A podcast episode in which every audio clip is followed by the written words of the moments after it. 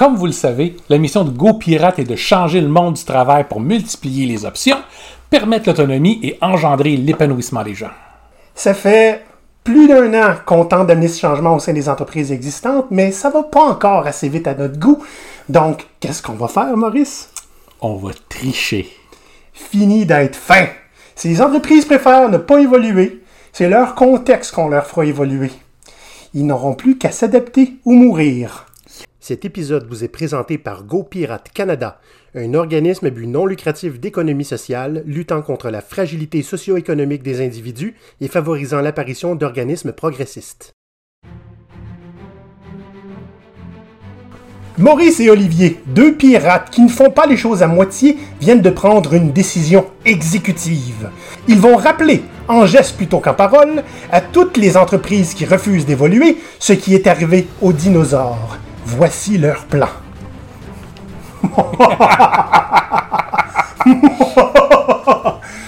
C'est evil. Ben écoute, des fois ça prend des choses un peu ra- radicales, c'est exactement ce qu'on va commencer à faire. Tu sais, ça fait 18 mois qu'on a fondé Go Pirate pour mettre notre énergie faire sortir les entreprises du moule puis les amener vers un modèle qui est plus humain, avec plus d'opportunités pour tout le monde. Puis bien que ce qu'on prêche est résonné avec les travailleurs, hein, la plupart des gens qui nous écoutent, le fait est que les entreprises elles-mêmes sont bien plus intéressées à adopter notre discours que les actions qui viennent avec. Euh, mais Maurice, on peut pas faire ça. Notre contexte est différent. Ben c'est ça. Chez nous, c'est pas comme ça. On a déjà essayé. On va le faire bientôt, aussitôt que la situation va s'améliorer. On va le faire bientôt, aussitôt qu'on va avoir les bonnes personnes. On va le faire bientôt, aussitôt que je vais être rendu riche puis je n'aurai plus besoin. On va le faire bientôt dans un avenir ultérieur, dans peut-être dans ouf, 20 prochaines années. Moi, moi, l'excuse que je préfère, c'est celle de on a déjà essayé, ça marche pas. Je suis content que ce soit pas eux qui recherchent les médicaments contre le cancer. Ouais, hein? On aurait abandonné rapidement en tabarnouche. Mais tu sais, on va se le dire, ces excuses-là, ça cache un désir de centraliser l'argent en quelques mains, une peur de perte de contrôle, puis la réalisation que le contexte favorise des approches qui sont plus prédatrices. Hmm? Il est temps que ça change. Oh oui. Donc, comme vous le savez, on a récemment commencé à chercher pour un stagiaire. Puis quand on a commencé à faire ça, on s'est aperçu qu'il y avait beaucoup de ces jeunes-là qui n'ont pas accès à un stage à cause du contexte encore. Hein? On s'est rendu compte qu'il y avait beaucoup de problèmes. Point. Des affaires Point. que les gens aimaient pas. Des- des- des- Je veux dire, regarde, les stagiaires avaient déjà eu des emplois, puis ils savaient déjà ce qu'ils voulaient pas avoir. Ça donne une idée. Tous les stagiaires voulaient venir chez nous. Tout, sans exception. OK? Ça donne une idée, là. Quand le marché du travail est même pas intéressant pour des stagiaires. Ça, ça commence à en dire sérieusement Ouais. long. Fait que ça a commencé à mijoter avec nous. On essayait de trouver une façon pour offrir un stage intéressant, Mm-hmm. hein, puis, puis, puis enrichissant au maximum de ces jeunes-là. Puis bon, notre premier essai n'a pas fonctionné comme on voulait. Il faut dire que on avait peu de temps et beaucoup d'ambition. Ouais, une semaine. Donc, l'idée était quand même bonne. On a vu que l'intérêt était là, non seulement chez les stagiaires, mais chez plusieurs partenaires. Fait qu'on s'est dit, il y a quelque chose à faire avec ça. On vient de mettre le doigt sur un besoin. Donc, l'idée a mûri. Puis on s'entend avec nous autres, ça prend pas deux saisons à mûrir, ça prend à peu près 48 heures à pas dormir. Ouais, Maurice, il dort pas, puis il se réveille le matin et puis il m'écrit un roman. Yes! fait qu'on s'est dit, si on organisait quelque chose, pas juste un stage, là, on organise un programme pour les stagiaires pour en faire le genre d'employés des entreprises progressistes puis libérées qu'on essaie de vous pousser régulièrement. Les, idées qu'on voit que c'est vers ça que les affaires s'en vont. Donc, on va créer tout de suite des gens qui sont immédiatement prêts à évoluer dans ces environnements-là. En même temps, on va les aider à comprendre comment ils peuvent eux-mêmes mettre ces environnements-là en place. C'est-à-dire créer leur propre emploi. Et pas juste en tant qu'individu, mais en tant que collectivité. Mais dans le fond, Maurice, là, ce qu'on propose, c'est que au lieu de changer les entreprises comme. Puis on est content qu'il y en a qui changent. Oui. Mais au lieu d'essayer de focuser seulement là-dessus, on va essayer de changer carrément le contexte dans lequel elles vivent. Exact. C'est l'entier marché du travail qu'on veut s'attaquer. C'est-à-dire que Vous savez, les entreprises qui offrent des jobs qui sont pas vraiment intéressantes, qui sont un petit peu abusives, puis que là, ils commencent à se plaindre qu'il y a une pénurie de main-d'œuvre. Personne ne veut travailler à cette heure. Croyez-nous, après qu'ils soient passés avec nous autres, aucun de ces stagiaires-là vont vouloir s'approcher de jobs comme ça avec une pôle de 50 pieds. Donc, s'ils pensent que la pénurie de main-d'œuvre, c'est un problème maintenant, attendez de voir après qu'on ait passé au travail de ces étudiants-là.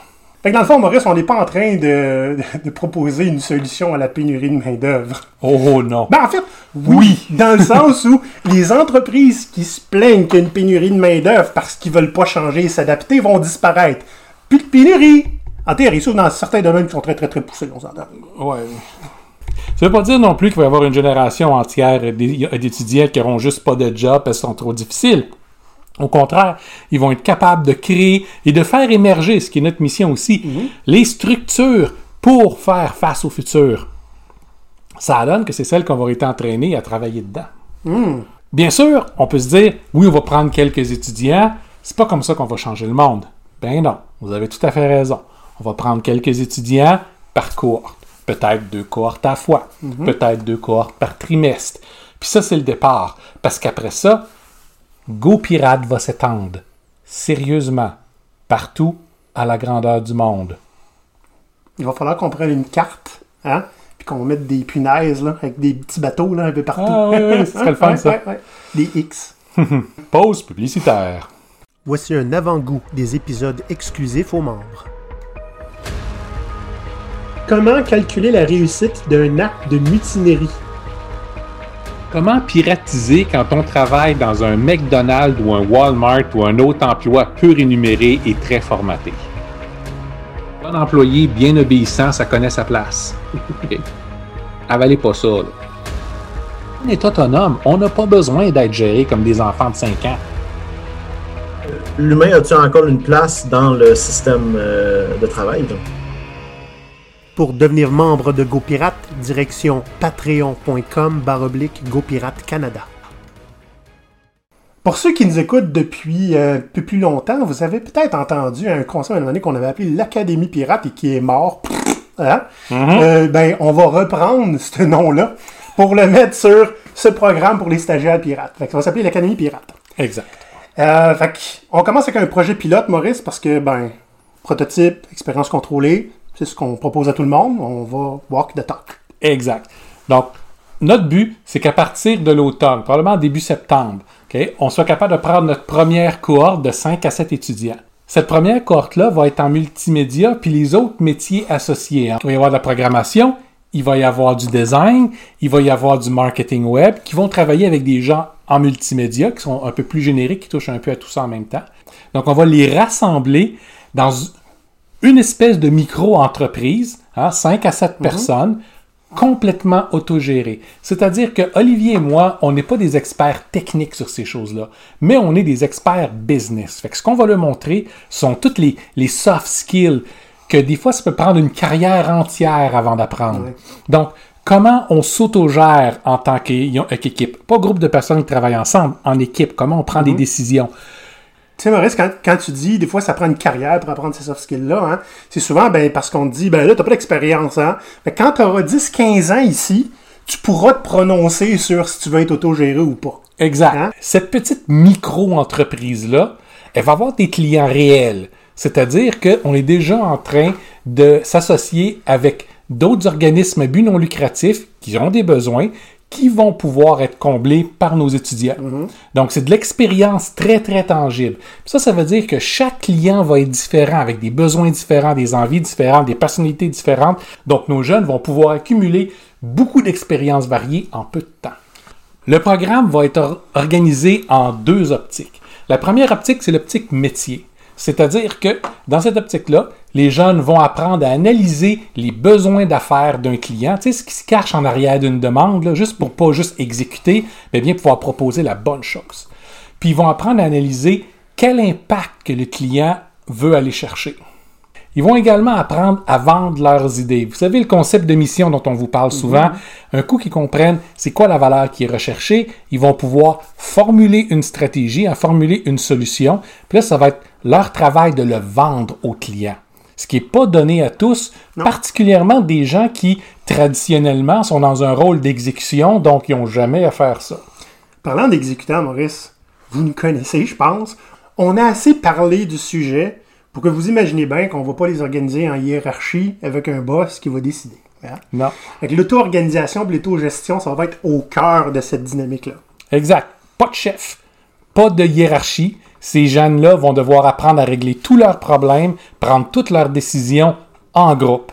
On va également leur apprendre à gérer un projet de façon transparente, ok, avec une livraison de, de valeur à court terme en continu.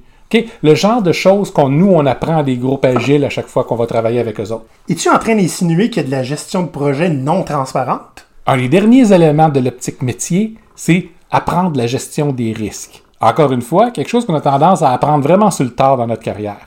C'est-à-dire, identifier c'est quoi les risques potentiels, c'est quoi nos, nos approches pour mitiger ces, ces risques-là, puis comment faire des petites expériences contrôlées pour éliminer la vaste majeure partie des risques.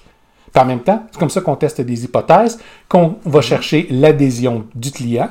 Donc, on s'assure d'avoir un client plus heureux. Si vous travaillez dans ce genre de métier-là, vous le savez, ce ne sont pas le genre de choses qu'on apprend régulièrement. En fait, dans pratiquement n'importe quel métier, uniquement les gens qui sont en relation client vont avoir à, à- à gérer ça un peu. Ben nous, on veut l'apprendre à tout le monde dès le départ. Ça va faire partie de leur ADN. La deuxième optique, c'est sur l'impact social. Parce que la plupart des entreprises aujourd'hui fonctionnent avec quelque chose qui est très vrai et très au cœur de toutes les entreprises.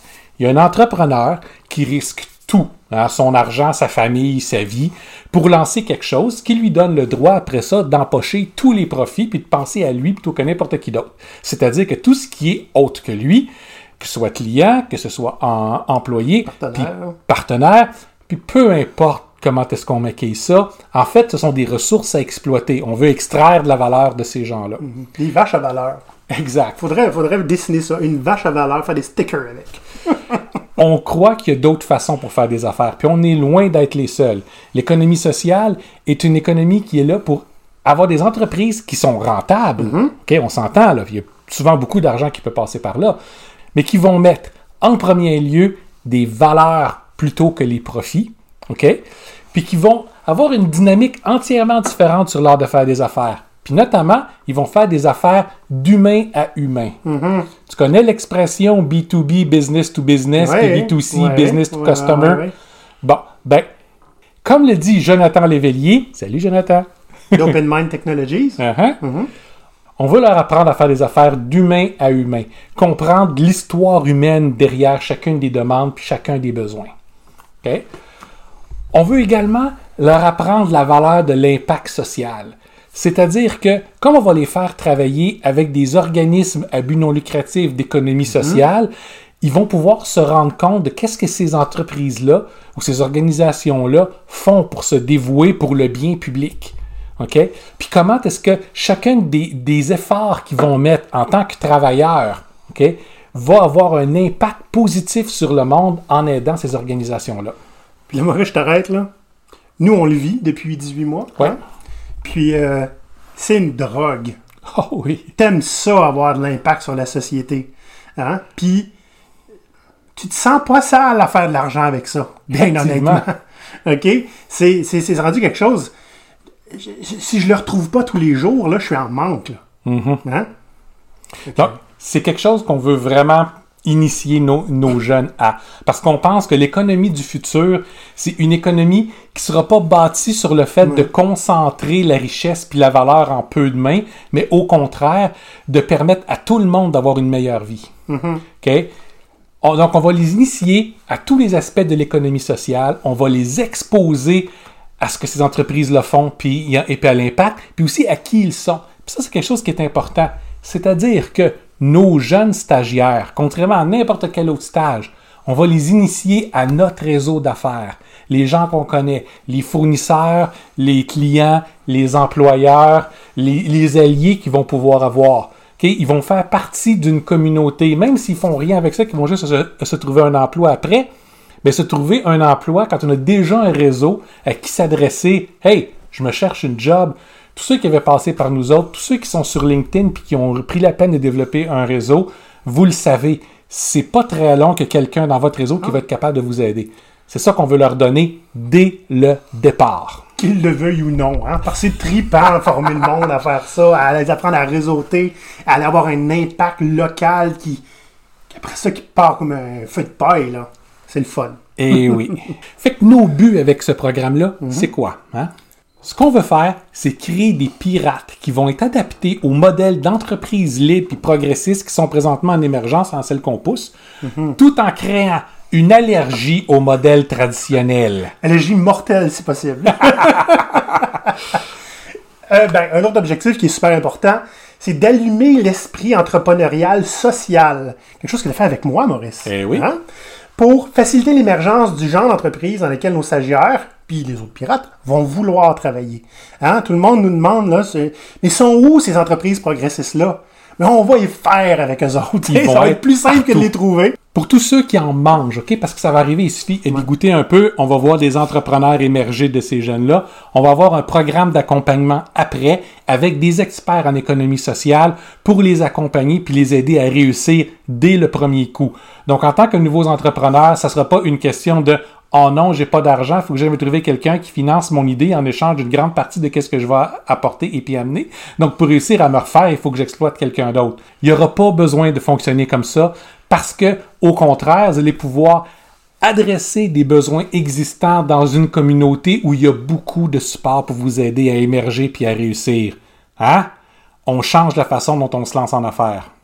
Donc, si vous n'avez pas compris un message très clair ici, là, on va mettre un emphase sur l'économie sociale, sur les humains, sur apporter sa pleine capacité au travail, puis maintenir un engagement qui est véritable, pas faké pour pas se faire mettre dehors. hmm? Miser sur la valeur avant les profits, se libérer des écosystèmes contrôlés en allant vers le open source. On a des partenaires qui vont nous aider avec ça.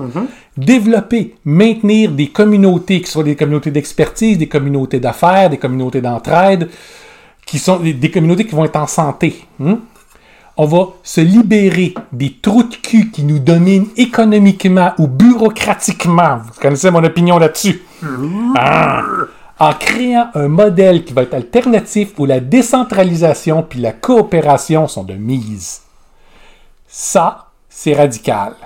On est dangereux, Maurice. Beaucoup de gens, quand on a commencé à leur présenter cette idée-là, nous ont regardé avec des yeux grands puis un petit peu bave sur le bord de la bouche, puis on dit pourquoi personne fait ça? Ben parce que c'est stupidement trop ambitieux. C'est pour ça que personne fait ça.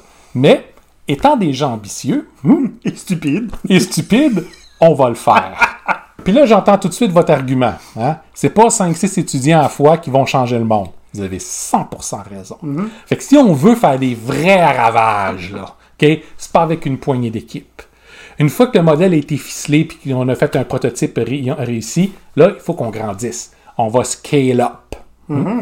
La façon dont on va le faire, on va le faire parce qu'on prêche. OK? Donc, on ne prendra pas le contrôle de tout. On va franchiser GoPirate en déclinaison régionale. Créer des pirates partout. Chaque région, donc chaque franchise de GoPirate va pouvoir prendre le même programme que nous. Déjà avec le blueprint déjà fait, déjà savoir où aller chercher l'argent, déjà être organisé, déjà avoir le réseau euh, de support, puis l'adapter aux caractéristiques d'une région. Parce que ben, les industries où on a besoin d'aide vont changer d'une place à l'autre. On va devoir former des pirates pour ça. Oui, ça, ça veut dire que vous qui nous écoutez, certains d'entre vous qui nous ont écrit puis nous disent Ah, j'aimerais tellement faire ce que vous faites de ma vie, c'est vraiment important pour avoir un impact. Ben là, ça va être le temps. OK? Donc, on va avoir besoin de pirates locaux pour mettre en place les franchises, pour les gérer puis pour donner le programme aux étudiants locaux. OK? Si- Puis on, on parle plutôt que d'avoir à souffrir comme nous autres on l'a fait quand on a parti Go Pirate. Vous allez non seulement avoir les modèles déjà faits, il, va y avoir le financement puis le support qui va aller avec. OK? On sera jamais très très loin. Puis ça, on parle de région, on parle de région au Québec, mais euh, le modèle ne sera pas limité à ici. Pourquoi s'arrêter au Québec, Maurice? On a des fans en France, en Belgique, à La Réunion, au Sénégal, au Maroc. Hein? Space is the limit. Exact. Puis pour toutes les gens qui sont en Europe, et vous le savez mieux que nous, ici, l'économie sociale, ça émerge. Puis chez vous, c'est là depuis un bout de temps. Il y a des structures en place, c'est beaucoup plus facile, puis on est déjà en train de se faire des alliés pour vous faciliter le travail là-bas. Puis ça, on s'entend, on croit à la décentralisation. Nos franchises vont être indépendantes. Il y a des éléments qui vont être en lien avec nous autres, puis le restant, ben, les gens vont pouvoir travailler sur les projets qu'ils veulent, qui, qui, qui font du sens à un niveau local. Donc, hein, c'est comme ça qu'on va réussir à créer un maximum d'impact partout, un maximum de pirates partout, puis de toujours avoir la bonne solution pour un besoin qui est local. Naturellement, pour chapeauter tout ça, puis donner un coup de main en créant un contenu qui va être partagé au travers de tout le réseau, OK? On va créer Go Pirate International, Olivier et moi, essentiellement, qui va s'occuper euh, à, créer tous les outils qu'on va avoir besoin, qui va aller chercher de, de l'aide à, plus grande échelle, puis qui va continuer à créer euh, du contenu comme le show que vous écoutez présentement. Donc, euh, c'est ambitieux, mais c'est ça que ça demande, un changement de paradigme. C'est ça qu'on veut. Exact. En, en créant une alternative. Ce que les pirates ont fait aussi dans les années 1700. Ils étaient dangereux parce qu'ils proposaient une alternative à la monarchie. Puis c'est une alternative qui peut se créer avec rien. Parce qu'on s'entend, là. N'importe quelle organisation qui voudrait faire ce qu'on est en train de vous dire qu'on veut, qu'on veut faire va demander des ressources épouvantables puis une coordination énorme. Mais pas si on est entièrement décentralisé. On va essentiellement se répandre comme un virus. Les gens qui sont intéressés à mettre ça en place, on va avoir les ressources pour les aider, puisqu'on a commencé à les accumuler dès maintenant. On va avoir les blueprints déjà faits. Donc, l'idée est, grâce à une communauté de pirates indépendants partout dans le monde, on va être capable de changer carrément le paradigme du travail. Raise the Black. Beaucoup de travail, Maurice. Là, ce que je comprends, c'est que tu as sorti ça de ton cerveau la semaine passée, puis toi, c'est prêt à partir. là. J'ai sorti ça de mon cerveau la semaine passée. C'est presque prêt à partir. Dans le sens que, au point où on se parle, on est encore en train de finaliser, d'identifier la bonne aide financière. Ouais. On sait qu'elle est là. Elle est là. On a beaucoup d'exemples. Maintenant, il faut juste trouver exactement lesquels qu'on peut aller chercher. Il faut aussi qu'on trouve les partenaires dans le milieu. Puis on en a déjà ramassé tout plein à ce point-ci. On parle, on a des, euh, on a des écoles qui sont avec nous. On a des communautés euh, euh, d'économie sociale qui sont avec nous. On a des organismes qui défendent un point de vue ou un autre, comme Drave par exemple, qui défend euh, le logiciel open source, et Creator HQ, qui eux font la promotion puis supportent les créateurs de contenu. L'intérêt parmi les partenaires du milieu est très élevé. Puis en fait, beaucoup des problèmes qu'on avait ont été débloqués par ces partenaires-là qui ont une expérience plus grande que nous autres dans, dans le milieu. Les yeux brillent immédiatement. Oui. Maintenant, un des derniers défis qui nous reste, c'est de trouver des entreprises, des organismes ou des particuliers pour nous donner un coup de main financier. Dans le sens que on a beau avoir beaucoup d'aide financière de disponible, ça couvre pas tout. Donc, on va avoir de quoi pour, euh, pour, pour payer des salaires à peu près les deux tiers ou les trois quarts des étudiants. Les étudiants qui vont rester, on doit avoir d'autres façons pour les, pour les financer. Puis pour ça, on veut mettre en place un système de bourses.